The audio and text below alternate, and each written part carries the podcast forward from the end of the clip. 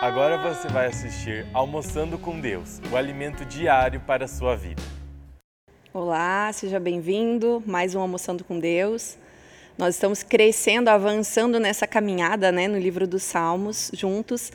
E hoje nós vamos meditar um pouco no Salmo de número 94. Então, se você tem a sua Bíblia aí, ou se puder abrir ela no seu celular para acompanhar junto, a gente vai ler ele do começo ao fim. Então, ele é um ele é um pouquinho extenso, mas nós vamos lendo e vamos meditando no que, que é essa construção, porque é uma oração que o salmista faz. Então a gente vai ler ele inteiro. Amém? Eu brinco com os meninos que esse é o salmo dos Vingadores da Marvel. que Deus, ele também tem isso de herói, de vir e intervir nas nossas lutas, né? Então as crianças gostam muito dos heróis e o ser humano gosta muito de um herói, de alguém que vai vir e vai salvar. E o nosso Deus, então também é Avenger, então, Salmo 94, do verso 1 em diante, diz assim: Ó Senhor, Deus vingador, Deus vingador, intervém. Levanta-te, juiz da terra, retribui aos orgulhosos o que merecem. Até quando os ímpios, Senhor? Até quando os ímpios exultarão? Eles despejam palavras arrogantes. Todos esses malfeitores enchem-se de vanglória. Massacram o teu povo, Senhor, oprimem a tua herança, matam as viúvas e os estrangeiros, assassinam os órfãos e ainda dizem: O Senhor não nos vê. O Deus de Jacó nada percebe. Insensatos, procurem entender. E vocês, tolos, quando se tornarão sábios? Será que quem fez o ouvido não ouve? Será que quem formou o olho não vê? Aquele que disciplina as nações os deixará sem castigo? Não tem sabedoria aquele que dá conhecimento ao homem? O Senhor conhece os pensamentos do homem e sabe como são fúteis. Como é feliz o homem a quem disciplinas, Senhor, aquele a quem ensinas a tua lei. Tranquilo enfrentará os dias maus, enquanto que para os ímpios uma cova se abrirá. O Senhor não desamparará o seu povo, jamais abandonará a sua herança. Voltará a haver justiça nos julgamentos, e todos os retos de coração a seguirão. Quem se levantará a meu favor contra os ímpios? Quem ficará ao meu lado contra os malfeitores? Se não fosse a ajuda do Senhor, eu já estaria habitando no silêncio. Quando eu disse, os meus pés escorregaram, o teu amor leal, Senhor, me amparou. Quando a ansiedade já me dominava no íntimo, o teu consolo trouxe alívio à minha alma. Poderá um trono corrupto estar em aliança contigo? Um trono que faz injustiças em nome da lei? Eles planejam contra a vida dos justos e condenam os inocentes à morte. Mas o Senhor é a minha torre segura. O meu Deus é a rocha em quem encontro refúgio. Deus fará cair sobre eles os seus crimes e os destruirá por causa dos seus pecados. O Senhor, o nosso Deus, os destruirá. Então, aqui do Salmo 93 até o 99, nós vamos ver uma série de salmos que falam sobre o reino do Messias. Então, vai ter salmos que vão louvar a majestade desse reino, e vai ter salmos como esse aqui que vão falar sobre esse dia do Senhor, que é um dia que será grande, mas será terrível também. Um dia, o dia da vingança do nosso Deus. Um dia que o Senhor vai cumprir por completo todas as, as promessas que estão na Escritura. Tudo na Bíblia está caminhando para esse dia, o dia que o Senhor vai estabelecer todas as coisas, vai restaurar todas as coisas. E o que, que a gente pode aprender com esse salmo, né? com essa oração? É, do, do, primeiro verso até o versículo 7, a gente percebe assim uma frustração, né? um lamento do salmista. E sabe que nesses, nesse, do, do ano passado para cá, eu tenho meditado sobre isso, sobre essas orações de lamento.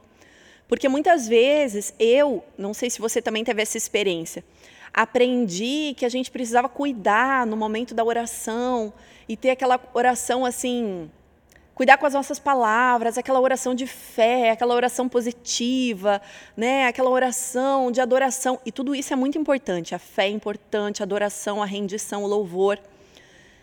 Mas o que acontece? Existiam momentos em que a minha alma estava angustiada, em que eu via situações e que eu ficava frustrada em situações de injustiça, de impiedade, de crueldade. Não só situações contra mim, mas situações de ver o mal no mundo mesmo e se afligir com aquilo, de ver uma desgraça e, e, e doer, doer o coração em compaixão e não saber o que fazer e como expressar aquilo em Deus. Porque às vezes a gente pensa que as nossas orações precisam ser muito bonitinhas com Deus.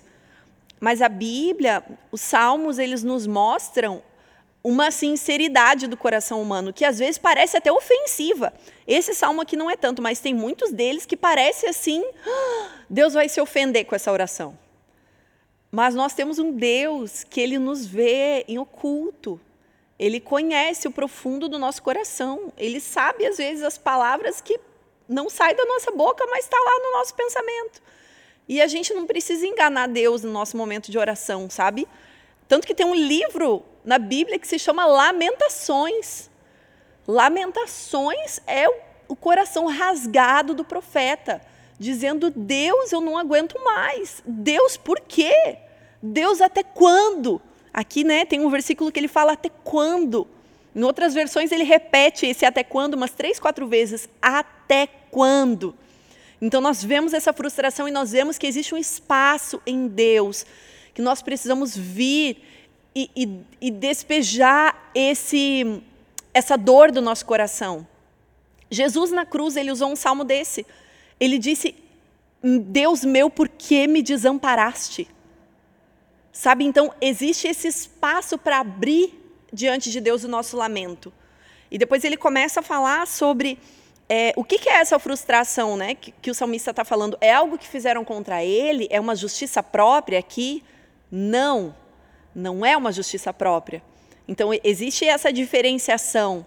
Não é que fizeram algo contra ele e ele está irado contra isso. Não é uma ira em defesa, uma autopiedade, uma defesa dos seus direitos.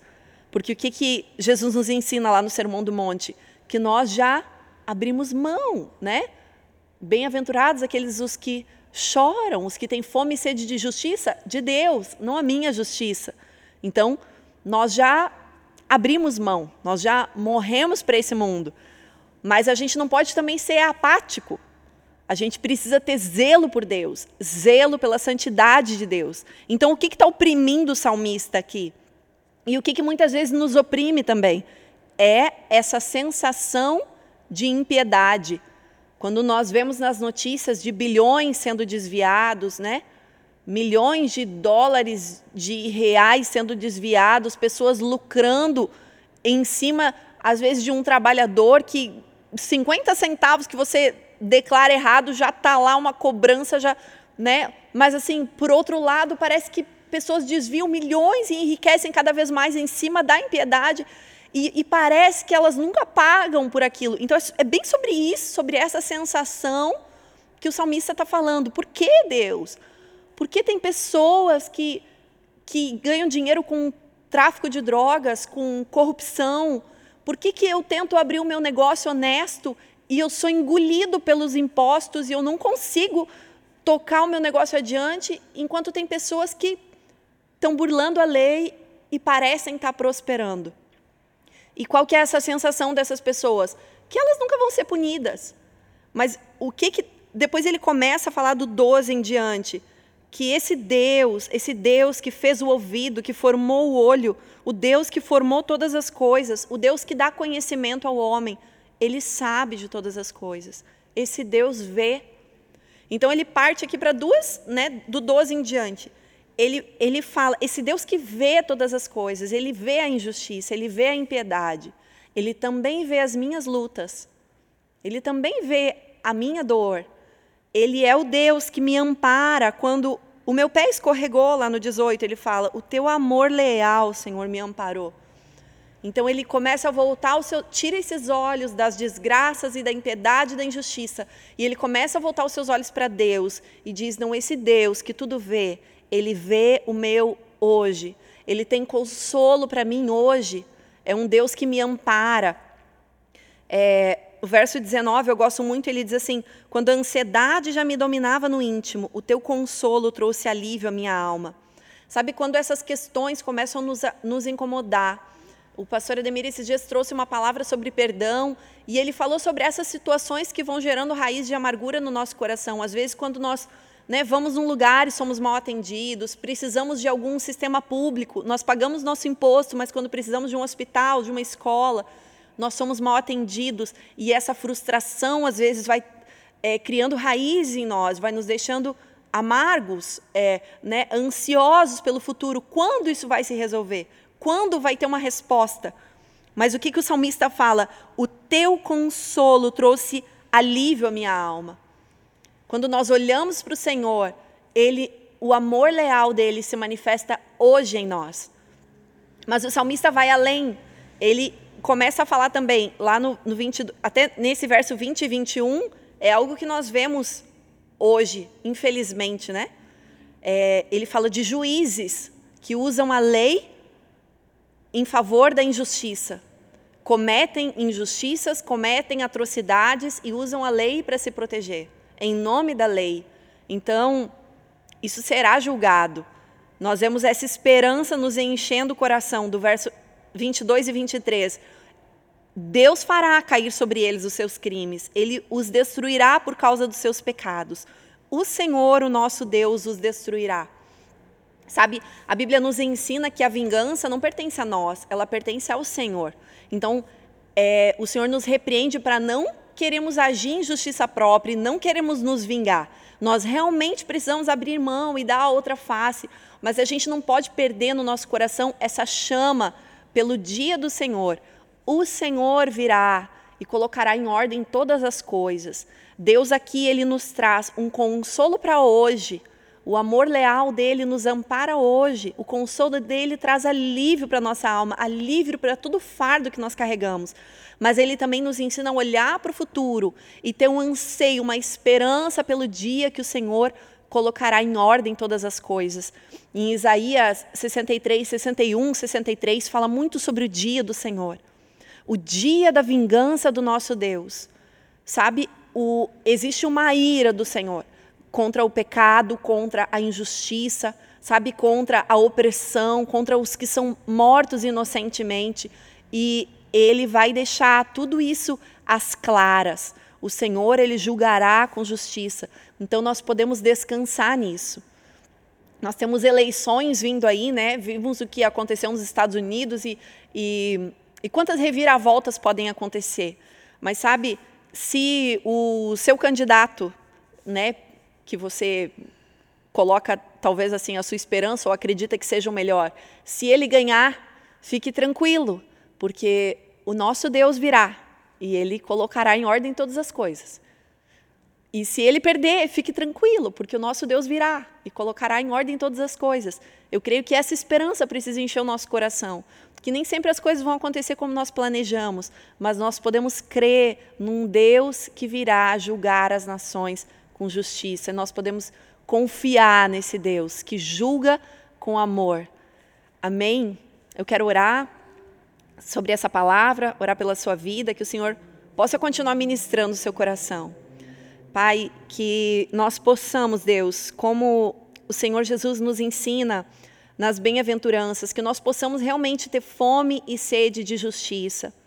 Sabe, Deus, quando nós abrirmos o jornal ou soubermos de uma notícia, ou nos depararmos com alguma injustiça contra a criança, contra o órfão, contra aqueles que estão famintos, contra aqueles que passam necessidades, que o nosso coração venha se mover em compaixão, se mover em compaixão e realmente lutar por justiça, mas que nós possamos saber que existe um dia em que o Senhor virá em que o Senhor cumprirá as suas promessas, que essa esperança venha encher o nosso coração de alegria, que essa esperança possa nos dar firmeza para passar por dias difíceis.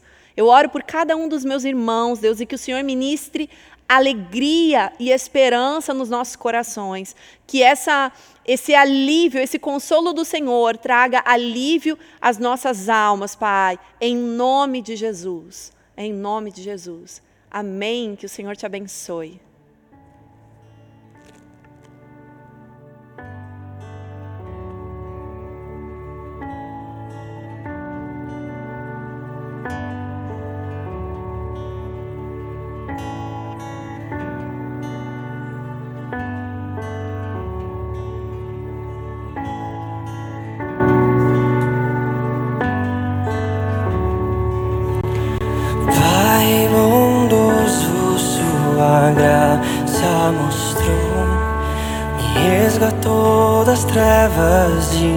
Me encheu de paz.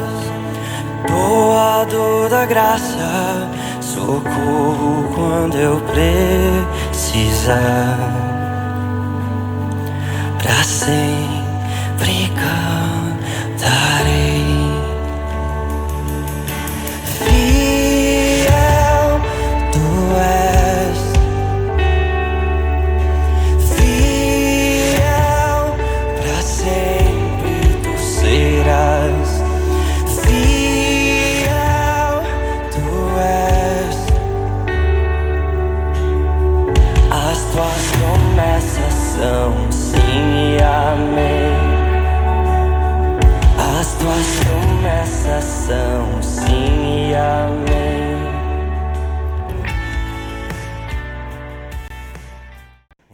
Você acabou de assistir Almoçando com Deus, o alimento diário para a sua vida.